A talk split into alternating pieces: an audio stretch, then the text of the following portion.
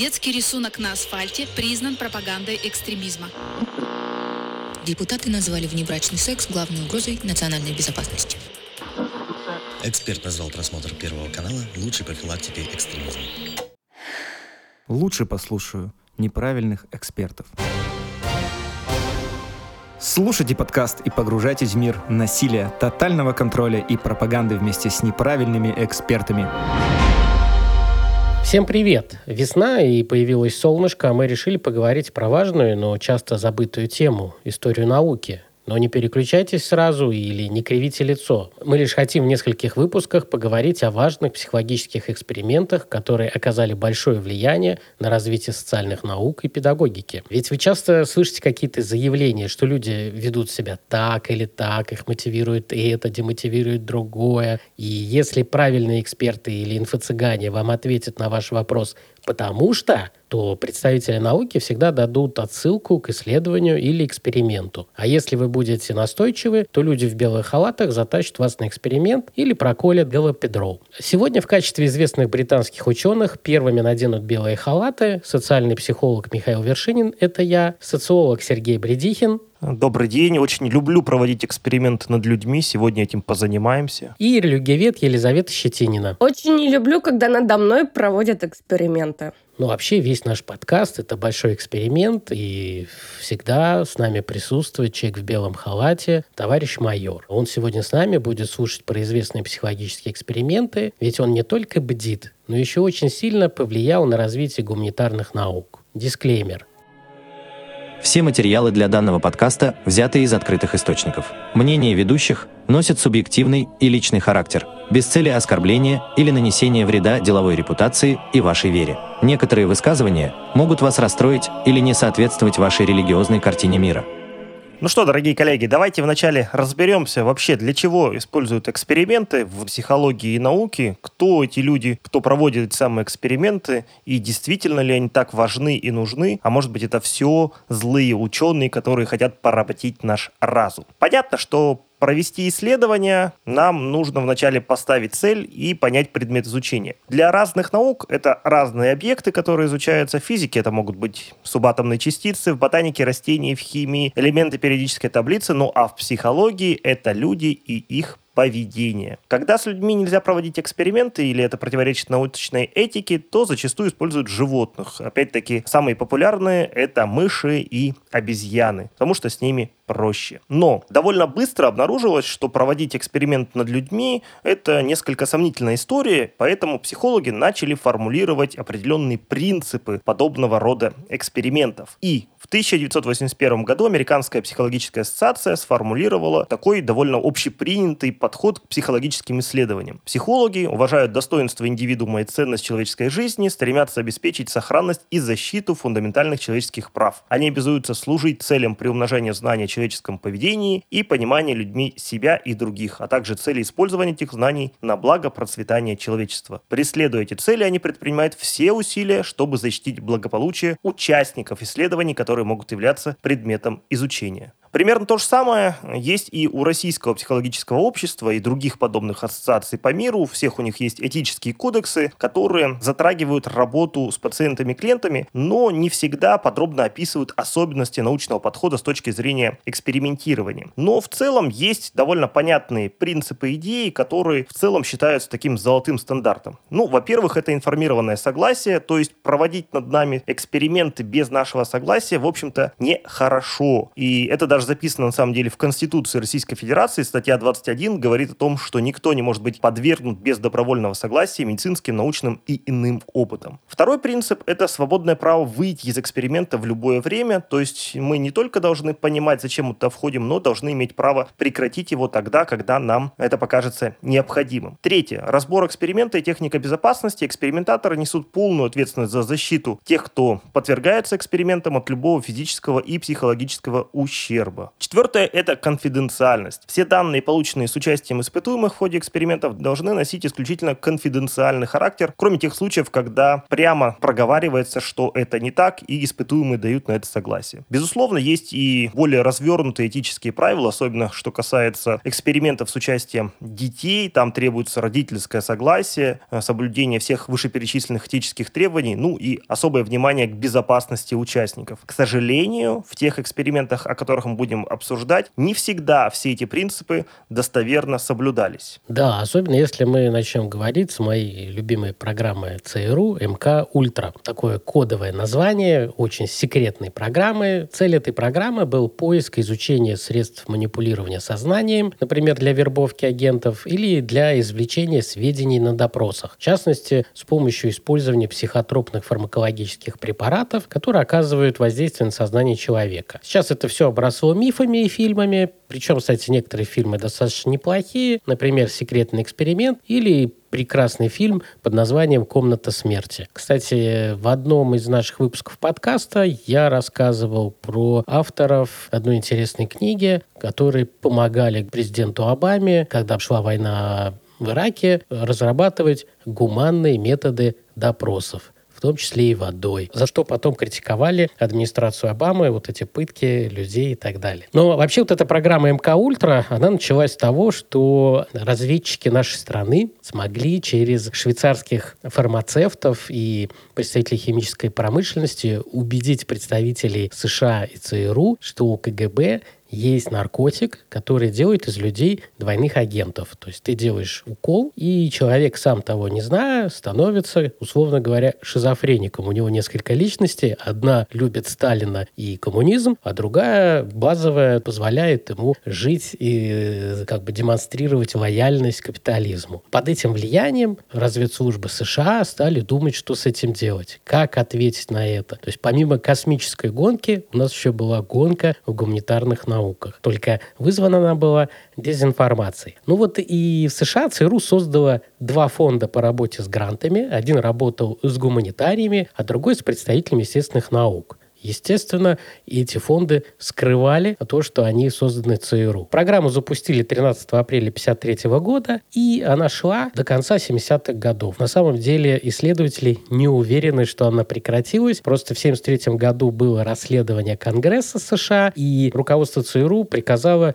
до расследования уничтожить всю документацию. Но эксперименты делали не только на гражданских, но и на военных. 7 тысяч солдат прогнали в начале 50-х годов ради защиты Родины через экстравагантные, жуткие эксперименты, которые нанесли им определенный вред, и они начали судиться с государством в 70-е годы. Часть экспериментов ЦРУ проводила в частных психиатрических клиниках Канады, так как это не США, и законодательство там было более гибкое в плане экспериментов над людьми. Например, можете почитать кейс про психиатра Дональда Камерона и его эксперименты над частными клиентами в психушке, которые он вводил наркотики, разную психофарму, экспериментировал стимуляцию разных частей мозга током. Там жуткие истории совершенно. Там некоторые мужья своих жен ковали в психушку, как раз чтобы над ними делали эксперименты, чтобы они оттуда выходили психически нездоровыми. Ну, знаете, это все это в стиле врачей-исследователей Третьего Рейха. Есть другие истории, более веселые. Я тоже про них в одном из подкастов рассказывал. ЦРУ делала несколько борделей в Сан-Франциско, где распыляли наркотики, и за двойным стеклом операторы записывали поведение клиентов, изучали, как на них влияют наркотики. Ну и кто изучает наркокультуру, то попадание глюцогенных грибов, которые росли в середине прошлого века только в одной пещере в Мексике, это тоже программа МК Ультра. Но там просто один ученый отправил гриб другого ученому в Бельгию, а тот радостный научился их выращивать и понеслось. А это было конец 60-х годов, и наркогрибы стали частью потребления наркотиков. И сейчас вот даже Лиза нам в одном из подкастов рассказывала, есть огромное количество психоделических церквей, где прикрываясь религиозной упаковкой, люди потребляют грибы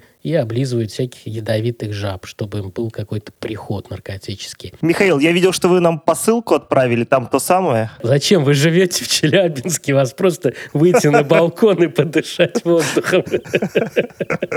Михаил мне шоколад с шампиньонами дарил. Да, но у вас зато голубей нету. В конце нашего подкаста я порекомендую очень интересную книгу с неправдоподобным названием про программу MK Ultra, где очень подробно описано про их многие проекты, с учетом того, что программа до сих пор засекречена. Документы ЦРУ уничтожила, а бухгалтерские отчеты программы забыли уничтожить. И в 2001 году всплыло много интересного, потому что нашелся один исследователь, который получил копии всех этих документов и несколько лет изучал бухгалтерию программы MK Ultra. И он смог выяснить, что порядка 70% ключевых экспериментов социальной психологии второй половины 19 века в США, к сожалению или к счастью, я не знаю, ну, это просто как данность, социальная психология как наука развивалась в основном в США. И они были основаны на грантах вот этого фонда ЦРУ. Вот, например, знаменитый тест Лешера, он создан по его другой работе, которую он выполнял по гранту этого фонда. Это не говорит о том, что ученые плохие, или злодеи. Нет, а они же не знали, что работают на ЦРУ, которая верила во всемогущество российского, ну или советского КГБ. Ну, а теперь перейдем к классным экспериментам, про которые мы вам хотим рассказать. Да, и начнем с классики. На самом деле, что касается Берриса Фредерика Скиннера, я не уверен, что он работал на ЦРУ или на КГБ, но кто его знает, бихевиористы они тоже такие люди интересные. И однажды они задались вопросом, а что же стимулирует людей? И, собственно, Скиннер выдвигает тезис, что в любой конкретной ситуации наше поведение, как правило, вызывает определенные последствия, и, соответственно, в зависимости от того, что это за последствия, последствия мы действуем и склонны повторять или не повторять наши действия в будущем. Ну, например, приятные последствия, такие как получение денег, сексуальное удовлетворение, удовлетворение достижения цели, приведут к тому, что мы, скорее всего, в будущем постараемся повторить наши действия. Это называется положительный стимул. А другие последствия, такие как боль, чувство неловкости, какие-то денежные штрафы, делают э, менее вероятным повторение нашего поведения, и это называется отрицательным стимулом. И вот эту теоретическую конструкцию Скиннер решил проверить в отношении религиозного поведения. И провел достаточно простой эксперимент. На голубях. Вот мы раньше говорили, что проводят чаще всего на мышах и обезьянах, а Скиннер решил на голубях проверить свою концепцию. Да, Михаил, поэтому в Челябинске голубей мало. Мы последователи Скиннера, бихевиористы твердые, поэтому продолжаем экспериментировать на голубях. Вы еще очень любите американские гранты знаете, кто из ученых был агентом ЦРУ, а кто не был. Все понятно. Конечно программа-то продолжается грантовая, никуда же она не делась. Поэтому голуби в России продолжают исчезать. Так вот, что же это за эксперимент? Скиннер помещал голубя в коробку, в загон, и через каждые 15 секунд голубю выпадала еда отличная, хорошая, замечательная новость для голубя. Он ее с удовольствием кушал и ждал, что произойдет дальше. Но так как ждать просто так было скучно, голуби что-то в это время делали. Кто-то танцевал, кто-то мотал головой, хлопал крылом, что-то еще. Ну, это просто так, от скуки. Но некоторые голуби затем, в силу своего суеверного мышления, приходили к выводу, что это их действие способствовало тому, что им снова давали еду. А это было не так. То есть еду им давали без относительно любого их действия каждые 15 секунд. Но голуби настолько уверились в то, что вот это их махание крылом или головой замечательным образом способствует получению еды, что повторяли это раз за разом.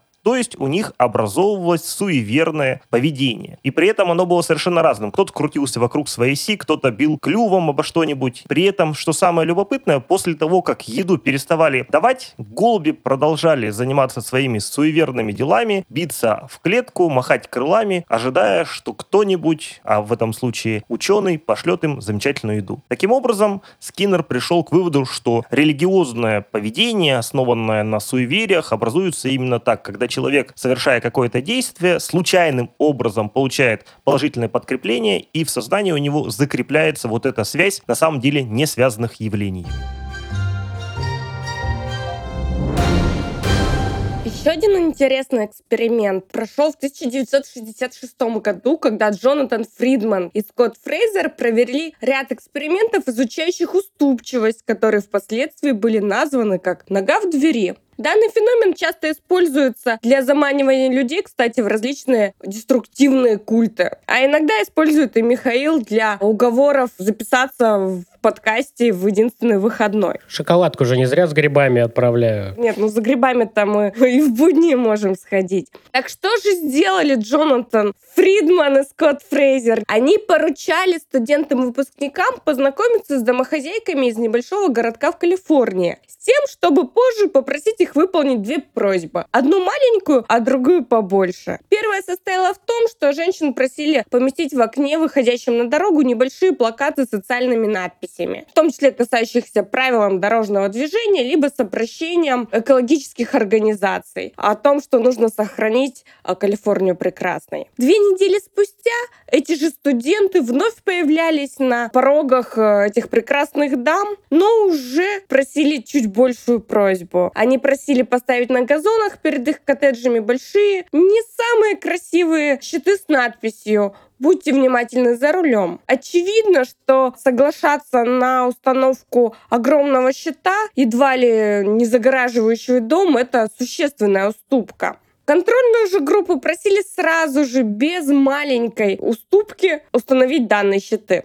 Данный эксперимент показал, что в первом случае, когда мы повторно просим идти на уступки, домохозяйки с удовольствием соглашались. Контрольная же группа, когда мы сразу просим о большем одолжении, показала о том, что большее одолжение зачастую не все готовы реализовать. Этот поразительный эффект приема нога в двери объясняется очень просто, объясняется работой нашего сознания. Оказав помощь необременительную для себя, но значимую для просителя, а в данном эксперименте это еще и социально значимую, индивид начинает осознавать себя отзывчивым человеком, готовым помочь другим в хорошем деле. Восприятие себя образцовым, ответственным гражданином, нужным обществу или просто окружающим людям дает возможность повысить самооценку. А ведь каждому из нас приятно ощущать себя хорошим человеком.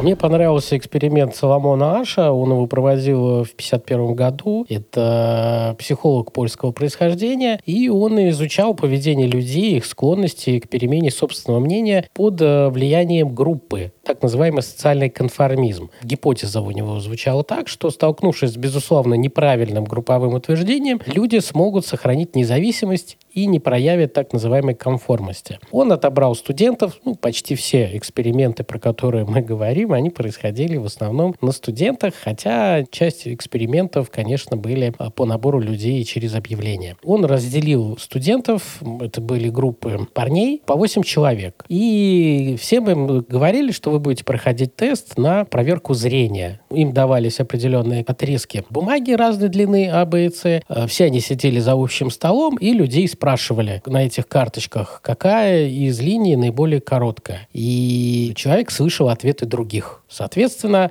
группа была собрана так, что 7 человек из 8 участников знали, что им нужно говорить неправильные ответы. И изучалось, как вот эти неправильные ответы группы влияют на испытуемого. И оказалось, что в среднем около трети студентов, 32%, кто попадали в эту ситуацию, соглашались с явно неправильным ответом, хотя смотрели на эту карточку и видели эти линии, что их никто не принуждал отвечать неправильно. Но на всякий случай они считали, что группа не может ошибаться. И вот это мнение до сих пор, что большое количество людей не может ошибаться, используется не только в психологии, но и в политике. Так называемая иллюзия мнения большинства. В российской политике это тоже часто используется, особенно усиляется с помощью медиа, чтобы нам с вами постоянно поддерживать, что большинство, например, россиян придерживаются такой-то точки зрения. А на самом деле социология может показывать какие-то другие данные.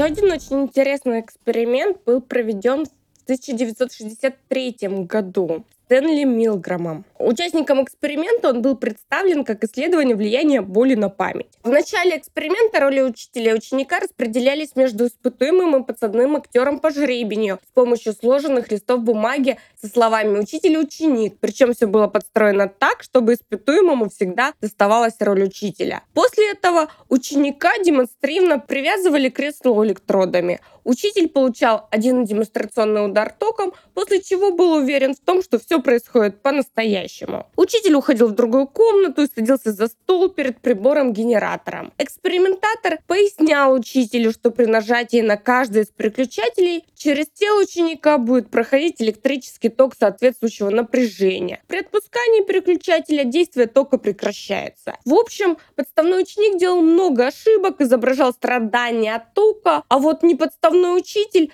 так и не мог остановиться только потому, что экспериментатор говорил Пожалуйста, продолжайте. Эксперимент требует, чтобы вы продолжали. Абсолютно необходимо, чтобы вы продолжали. У вас нет другого выбора. Вы должны продолжать. При этом многочисленные модификации эксперимента позволили получить дополнительную информацию о послушании. Чем ближе жертва, тем чаще испытуемые отказывались наносить удары током. Изначально ученики находились за стеной в соседней комнате, а когда ученики сидели в одной комнате с учителем, степень послушания последних уменьшалась. Чем дальше авторитет, тем меньше его слушались испытуемые. Когда экспериментатор давал указания по телефону, послушание уменьшалось, и испытуемые начинали врать, что они в точности выполняли инструкцию. При этом женщины были послушны так же, как и мужчины. Никакого гендерного различия данный эксперимент так и не выявил. Я как раз буду рекомендовать книгу про этот эксперимент. Там было очень интересно, что изначально вот эти ученые, учителя, они были в белых халатах, то есть Потом проводили разные варианты, где они в халатах, где на них нет этого белого халата, где более молодой ученый выступает, там, или вообще не, не выглядел как ученый. И действительно все эти опыты показывали, что люди капитулируют и делают другим людям по команде больно. Меня больше всего удивило в этой книге, что кто сразу отказался, там одна из участниц в первом самом эксперименте была немка, которую в 19, кажется, лет родители перевезли из нацистской Германии, но она прошла Гитлер-Югент, и она сразу поняла, что она этого не хочет делать, и в процессе, как у нее брали экспертное мнение, почему, она говорит, я сразу поняла, что этот эксперимент очень похож на то, что происходило на моей родине, там, в нацистской Германии, и я не готова и не хочу этого делать. Вот удивительно, что об этом и сам Стэнли Милграм говорил, что человек из тоталитарного общества, выдернутый, очень быстро это понимает и отслеживает вот эти аспекты. Мне же очень нравится классический эксперимент Филиппа Зимбарда в 1971 году, так называемый Стэнфордский тюремный эксперимент. Про него снято и много замечательных фильмов, как это ни странно, немецкие фильмы есть про этот эксперимент очень удачные художественные фильмы. Сводилось к тому, что были отобраны люди по объявлению, 18 студентов. Они были отсортированы, 9 из них сделали тюремщиками, и 9 из них сделали заключенными. Их поместили в определенное помещение, дали униформу и наблюдали за ними, как они себя будут вести. И смогли доказать, что вот эти роли пробуждают в людях определенное как бы агрессивное поведение. Охранники сразу стали проявлять садистские наклонности, заключенные были сильно морально травмированы, двух сняли с эксперимента, и по этическим соображениям эксперимент был закончен раньше времени. Но в 2018 году американский писатель Бен Блум попытался опровергнуть данные эксперимента, сказал, что получил какие-то другие данные от участников эксперимента, что у них были секретные вообще какие-то инструкции, и все это большая подстава. Я спрашивал коллегу, который лично знает Филиппа Зимбарда, а Филипп Зимбарда, он великолепный социальный психолог, у него есть исследования, он исследует, как влияет порно на воспитание, становление мужчин, отношение времени, успеха и неуспеха. У него не только Стэнфордский тюремный эксперимент, у него вообще большая карьера, и, если не ошибаюсь, он возглавлял вот эту американскую ассоциацию психологов очень долгое время. Это очень ответственный пост. Мне коллега сказал, слушай, говорит, ему больше 70 лет, он состоявшийся человек. Какой-то писатель молодой пишет, что он все наврал. Ну, пишет и пишет, у них демократия, поэтому он на это и не реагирует никак. А следующий эксперимент, о котором мы вам расскажем, это так называемый эксперимент «Третья волна». В отличие от многих предыдущих, о которых мы говорили, он был проведен стихийно. Здесь совсем не готовились э, никто к проведению эксперимента, но, тем не менее, в естественных условиях он состоялся. Этот эксперимент описывает события, которые происходили в апреле 1967 года в обычной средней школе Куберли в Пало-Альто, штат Калифорния, где учитель Рон Джон Джонс решил рассказать детям тему о Второй мировой войне. Его ученики, которым было примерно по 16 лет, задались простым вопросом, а почему же мирные немцы, вопреки морали, не имели ничего против жестоких нацистов и концентрационных лагерей? И на самом деле они довольно скептично отнеслись э, к этой ситуации и сказали, что ну вот были бы мы на их месте, мы бы, конечно, сразу распознали подобную идеологию, выступили против нее с протестом и ничего бы с нами не сделали. Учитель задался вопросом, действительно ли это так, и придумал вот такую а, своего рода игру, которая переросла на самом деле в такой серьезный эксперимент. В течение пяти дней он, по сути дела, формировал из обычных американских школьников людей, скажем так, склонных и втянутых в такую авторитарную, даже тоталитарную идеологическую модель. Вначале он привил им идеи строгой дисциплины, к которым они отнеслись сначала с шуткой, а потом им понравилось вставать по его команде, сидеть, э, не нарушая дисциплину, выполнять определенные команды, то есть своего рода такая милитаристская система. В следующий день он им прививал ценности коллективизма и придумал приветствие, которое будет их отличать от всех остальных учеников в школе, что тоже им понравилось, они с удовольствием стали носить одинаковую одежду, говорить какие-то приветствия одинаковые, соответственно, здороваться определенным образом. В следующий день он проговорил с ними о том, что далеко не все в школе готовы принять их тайную организацию, поэтому они должны соблюдать определенную секретность, а также следить за теми, кто выступает против их организации, чем они тоже с удовольствием согласились. Ну и, соответственно, вот эта вот э, система все дальше и дальше углублялась, и в конце концов э, сам учитель несколько напугался тому, насколько активно ученики включились в эту игру, вплоть до того, что к концу недели они уже ощущали себя сплоченной единой тайной организацией, которая готова устанавливать власть не только в школе, но и чуть ли не по всей стране. И вот закончился этот эксперимент тем, что он усадил их в актовом зале и включил им, собственно, фильм, в котором было показано преступление нацистов, да, и рассказал им о том, что, по сути дела, они прошли те же самые этапы, которые проходило немецкое население, втягиваясь в нацистскую идеологию. И для детей это стало шоком, многие из них плакали, когда осознали, что они действительно, по сути дела, становились такими юными сторонниками тоталитарной идеологии. В 2008 году вышел фильм «Эксперимент 2. Волна», где показан вот эта вот история, ну, с небольшими художественными вкраплениями. Посмотрите, довольно интересно. Я часто советую своим слушателям на лекциях обратить внимание именно на этот фильм, чтобы посмотреть о том, как легко стать э, сторонником тоталитарного режима. Чаще всего я порекомендую этот фильм, когда э, слышу критику о том, что мы взрослые, успешные люди, мы никогда не будем ощущать себя в роли либо тоталитарных лидеров, либо не будем членами подобных организаций. Там, кстати, отличная книжка на эту тему вышла, она так и называется «Волна», если не ошибаюсь. В интернете можно погуглить, есть интервью со школьниками, кто выросли, их судьбу, как на них этот неофициальный эксперимент повлиял. Погуглите, кому интересно.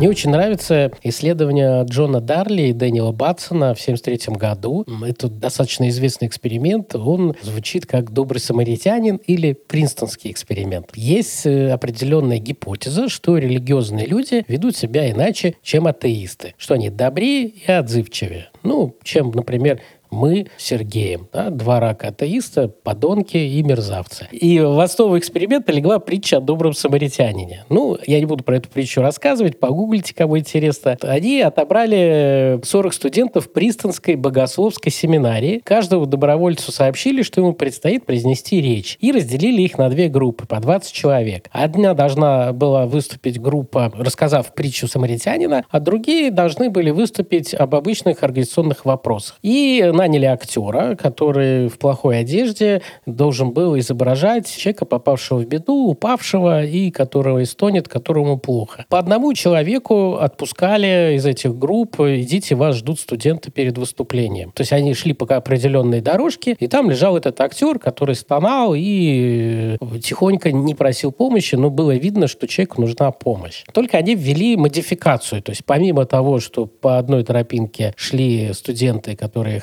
хотят рассказать притчу, а по другой, которые должны были по организационным вопросам выступить. Некоторых из них было сказано, спешите, вы опаздываете, вас уже там несколько минут ждут э, другие студенты. И вот они хотели проверить в итоге, как это повлияет. Выяснилось, что люди, которые должны были выступать и на религиозную тему, и на организационную тему, практически одинаково реагировали на помощь человеку. А вот те, которые спешили, лишь только 10% из них оказали помощь. Некоторые прям переступали через этого актера. В итоге вывод однозначен, что спешка на самом деле сильно влияет на стремление оказывать помощь пострадавшим. Это на самом деле оказывает вообще и на критическое мышление, и на наше поведение. В одном из подкастов, где мы говорили про помощь пострадавшим, кто попал в деструктивные культы, задача психолога как раз выдернуть их из этого их потока, вот этой постоянной спешки и дать возможность подумать, остановиться. Не в смысле в посещении культа, а просто побыть в тишине, что ты можешь понять, какие твои приоритеты. В 1967 году психолог Мартин Селигман решил изучить модное в то время, да и сегодня модное явление депрессии. Это диагноз нашего времени. Для этого он поставил эксперимент, который обогатил наш с вами кругозор и наш с вами словарь таким понятием, как выученная беспомощность. Эксперименты он ставил вначале на крысах и собаках, и суть заключалась в том, что три группы подопытных животных помещались в определенные помещения, в специальную камеру. При этом третья группа, чтобы эксперимент был по всем правилам науки, была контрольная, с этими животными ничего не делали, а вот с другими делали и не очень хорошие вещи. Суть эксперимента заключалась в том, что этих бедных собак через э, металлический пол били током. Ну, как вы понимаете, 67 год, тогда еще за права животных не столь сильно ратовали, поэтому это считалось допустимым. И, собственно, некоторое время собак заставляли находиться в этом помещении и смотрели, что же с ним будет происходить. Спустя определенное время, после того, как собаки убеждались, что никуда в этом помещении от этих ударов током не спрятаться, они переставали что-либо делать, просто забивались в угол и тихо там бедные подвывали от очередного удара током. После этого их переводили в другое помещение, которое было точно такое же, как первое, за единственным исключением. Там было место, куда можно было спрятаться от ударов тока. Так вот, результат главный этого эксперимента показал, что те животные, которые подверглись первоначальной вот этой вот своеобразной пытке ударами токов, и во втором помещении, где можно было от них спрятаться, ничего не делали. То есть они выучили свою беспомощность перед вот этими ударами и продолжали тихонечко лежать и подвывать. А вот те животные, которые первоначально не обрабатывались подобным образом, они как раз довольно быстро обнаруживали выход и спасались от болезненных ударов током. Позднее эксперимент повторили на людях, правда, там током никого не били, там просто давали неприятные звуки в наушники. И, собственно, эксперимент вновь э, показал те же самые результаты. Люди тоже склонны к выученной беспомощности. И когда они считают, что ничего не могут поделать, они, соответственно, склонны сдаваться и пессимистично воспринимать удары судьбы. Но есть и положительный момент, поскольку Селигман написал книжку, которая называется «Выученный оптимизм», в которой доказывал, что есть и обратная сторона выученной беспомощности, и человеку можно научить оптимизму. И тогда он будет смотреть на жизнь более трезво, рационально и верить в лучшее. А то, что вы слышите хруст в записи Сергея сейчас, это как раз проведение этого эксперимента на вас, чтобы вы дослушали подкаст, а мы потом посмотрим ваш гендер по статистике Яндекс Дата Ленс нам покажет, кто из вас дослушал, из какого какого города и так далее. Тоже ставим свои эксперименты. А если не смогли дослушать до конца, то, пожалуйста, возвращайте в себе оптимизм.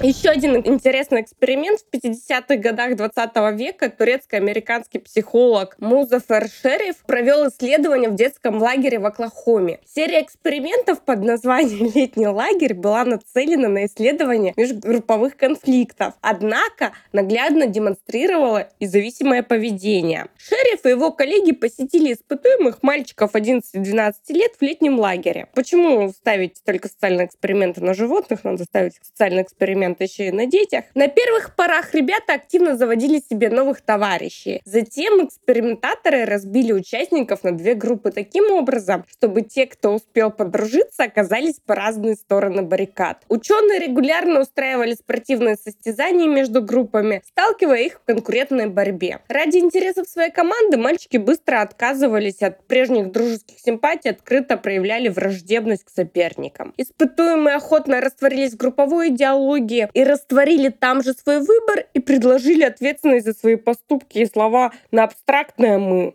Базовая гипотеза эксперимента подтвердилась. Межгрупповое соперничество приводит к возникновению конфликта, агрессивному поведению и формированию негативных стереотипов. А совместная деятельность и общие цели к разрушению стереотипов, существенному снижению межгрупповых разногласий и группового фаворитизма. Эти практики как раз очень хорошо можно использовать в организации различных профилактических мероприятий, в том числе и с нашими детенышами, с нашими обучающимися и даже студентами. Кстати, Кстати, у вас в практике был какой-нибудь опыт участия в экспериментах или организации каких-то экспериментов? Михаил, информация, к сожалению, засекречена. ЦРУ пока не дало отмашки. Я не могу вам об этом рассказывать. У меня были только эксперименты, включенка в сектах. Мы брали студентов-первокурсников и заводили их в секты, но не в самые опасные, и смотрели, как меняется их мышление, поведение под влиянием так называемых религиозных ценностей. И, например, фиксировали, что в некоторых сектах влияние оказывается такое, что материальные блага ты начинаешь ценить менее, чем духовные. И это, с одной стороны, как бы вроде бы хорошо, а с другой стороны показывает, что ты легче поделишься тем, что тебе не ценно. А другой у меня опыт был достаточно интересный.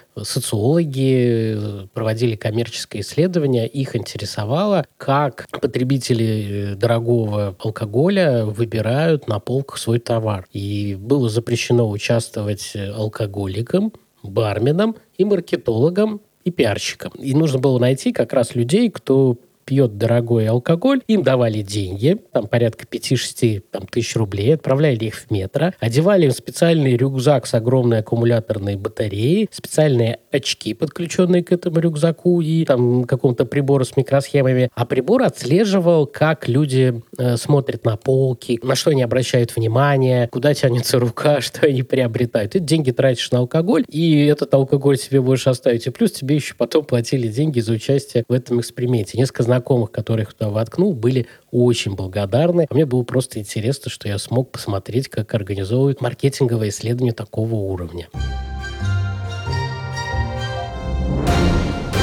Мы подготовили список книг, которые немного прольют свет на психологические исследования. Конечно, если говорить про науку и про исследования, нельзя обойти очень старую книгу аж 1935 года, написанную физиком Карлом Поппером «Логика научного исследования». Вообще у него много и других книг, связанных с историческими исследованиями, с социальными науками, но это одна из базовых книг, которая объясняет, чем наука отличается от уже науки, ну и так далее. Хорошая книга Анастасии Шавыриной ужасные психологические эксперименты, реальные факты из истории. Там достаточно веселая подборка. Хорошая книга, ее очень сложно найти в продаже. Ее один раз издавали там лет, я не помню, там 10-15 назад на русском языке. Но если погуглить, то вы найдете, скорее всего, электронный вариант французского исследователя Николаса Гюгена «Психология манипулирования подчинения». Там очень подробно разобраны практически все исследования, связанные именно с манипуляцией подчинения в социальной психологии технологии, в том числе и нога в дверях, только ну, порядок детализированно про это все описано. Есть неплохая свежая книга Станислава Аристова, которая вышла в рамках жизни замечательных людей, где он написал биографии семи известных психологов. Книга называется «Великие психологи». Классная книга, про которую как раз мы сегодня с Елизаветой говорили, это книга Стэнли Милгрэма «Подчинение авторитету». Есть на русском языке. Очень рекомендую, потому что там подробно описано про этот необычный эксперимент. Филипп Зимбардо написал написал книгу «Эффект Люцифера. Почему хорошие люди превращаются в злодеев», так как он был судебным экспертом, который защищал в суде позицию морского пехотинца, который работал в тюрьме Эбу Грейб,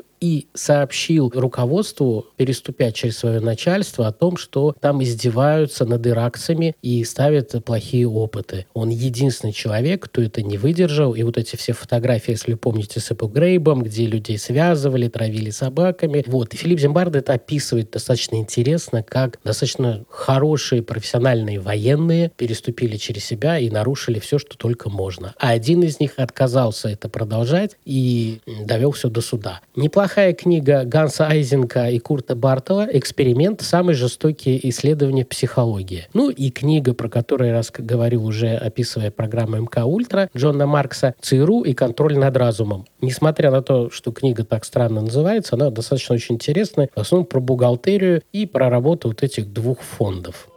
Если вы думаете, что мы вам рассказали про все эксперименты, то, увы, это не так. У нас их было более трех десятков. А это значит, что мы сделаем еще парочку выпусков в этом сезоне, где покажем вам темные, светлые закоулки человеческого поведения. Нам кажется, что понимание подобных исследований и опытов первопроходцев очень важно для развития нашего общества и науки. Ведь мы можем сделать его лучше, даже если спецслужбы подталкивают нас в сторону исследований, принуждения и контроля. Ведь мы с вами знаем, что какой бы меч не выковали представители естественных наук и военной отрасли, гуманитарии и маркетологи перекуют это во что-то полезное и мирное. Не повторяйте эксперимент на себе и близких, слушайте неправильных экспертов и будьте добрыми самаритянами. До новых встреч. Пока-пока. Пока-пока.